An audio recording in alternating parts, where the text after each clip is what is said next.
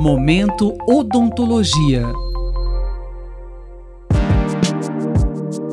O Momento Odontologia desta semana apresenta o primeiro episódio de dois que vamos trazer sobre o projeto Ucacatu. O projeto é desenvolvido pela Faculdade de Odontologia da USP em Ribeirão Preto, no Parque Indígena do Xingu, no nordeste do estado do Mato Grosso. Para falar sobre o projeto e seus objetivos, recebemos o seu coordenador Wilson Mestriner Júnior, professor da Faculdade de Odontologia. Professor, o que significa Ucacatu e por que foi o nome escolhido para o projeto? Ucacatu tem como significado sorriso lindo. Ele tem origem na língua camaiurá, que vem do tronco linguístico tupi-guarani. Esse nome foi escolhido pela comunidade uspiana através de um processo eleitoral. É, logo no início do projeto, lá em 2004, várias etnias presentes no Parque Indígena do Xingu sugeriram nomes.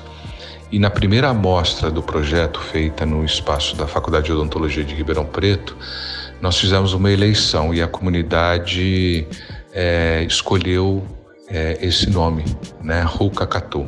Como funciona o projeto? Ele se efetiva através de duas disciplinas, né?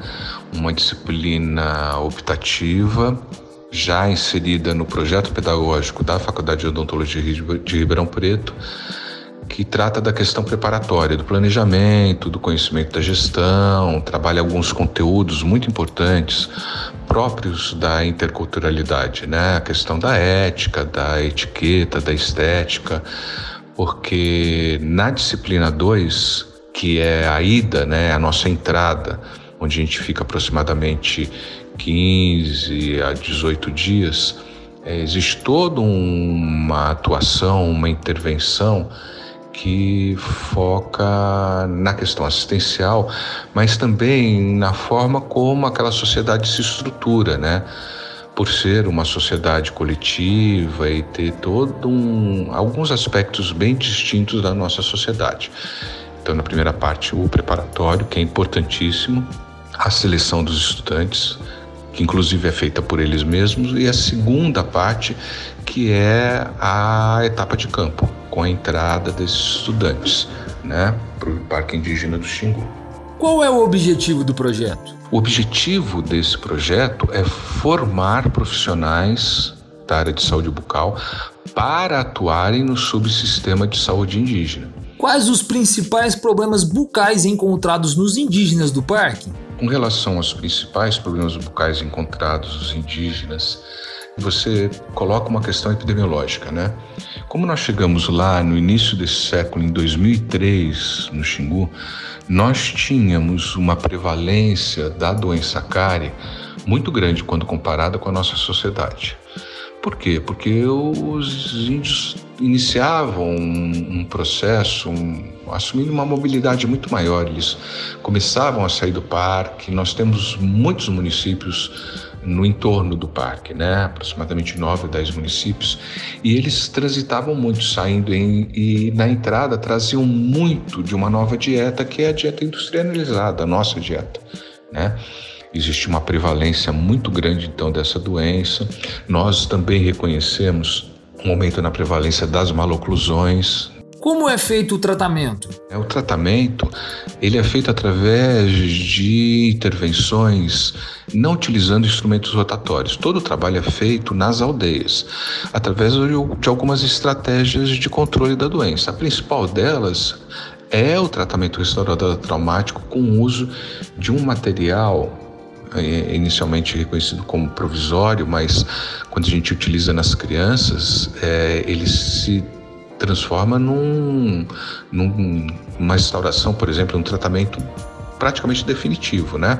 Porque as crianças estão naquela fase de dentição mista e aí nós passamos a ter um controle dessas doenças a ponto dele não ter aquele padrão de doença sendo reproduzido no, na dentição permanente, em outro ciclo de vida. Então, ele tem um resultado muito interessante, tá?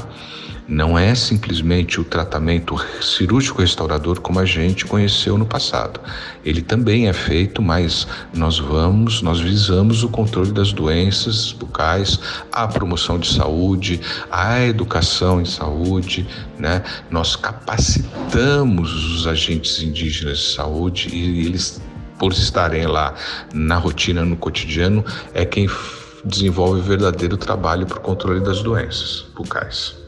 Quando são encontrados problemas bucais mais graves, o que é feito? Essa é uma dificuldade, né? Quando nós encontramos problemas bucais mais graves, nós trabalhamos uma referência, como eu disse, num desses municípios que ficam no entorno, né, para o desenvolvimento das especialidades.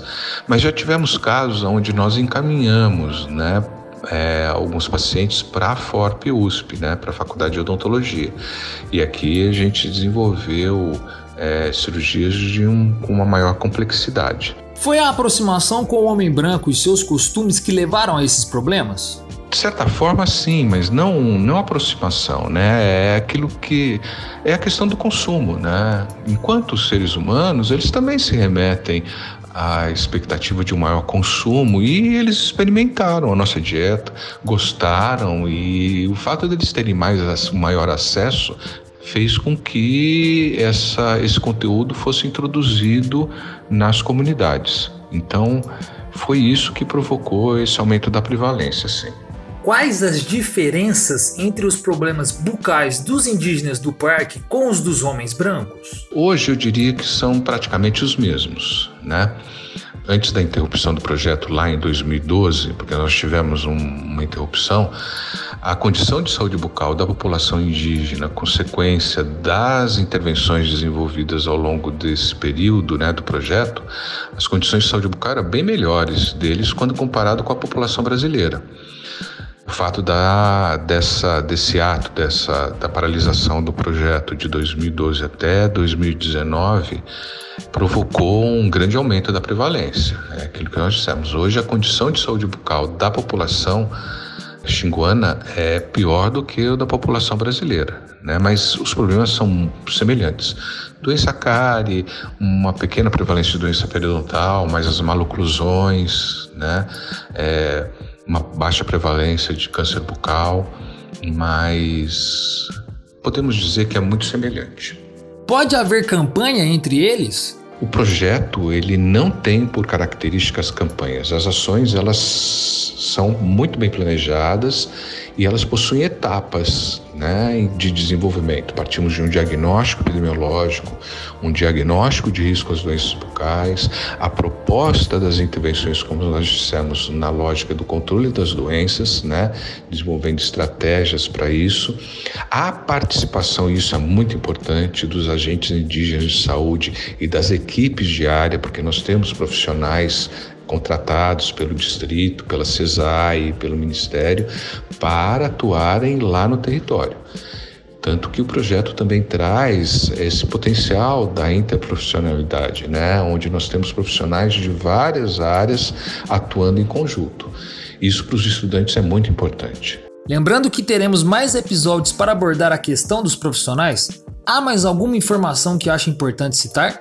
Nesse momento de exceção, onde nós temos uma pandemia e um olhar né, muito ampliado para as populações de maior vulnerabilidade, eu queria dizer que nós estamos retomando o projeto de forma muito prudente. Né? Todos os estudantes eles estão sendo muito bem preparados, eles estão associados a um, a um protocolo muito rígido, eles previamente são testados, eles são testados antes da entrada e é muito bom para a gente retomar né, o projeto e reconhecer a sua importância, não só para a formação para os estudantes, mas para aquela população também que ficou um período muito grande desassistida.